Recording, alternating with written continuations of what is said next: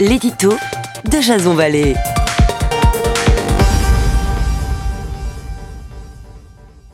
Bonjour à tous, nous sommes le 26 avril 2019 et voici le titre de mon éditorial qui s'intitule Non, je ne regrette rien.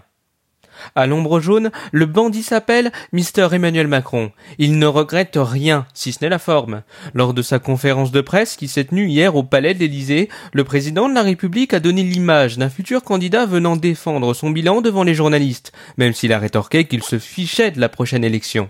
Une chose est sûre, on s'est ennuyé durant cet entretien.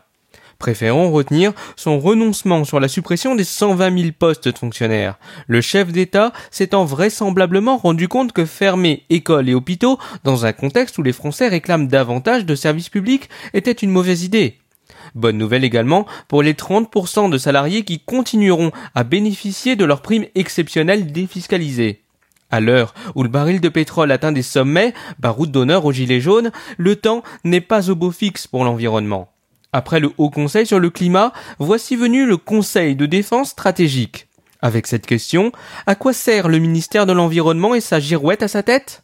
Rénovation thermique du bâtiment, hausse de la fiscalité pour les entreprises les plus polluantes et développement des énergies renouvelables, il est loin le temps du Make Our Planet Great Again.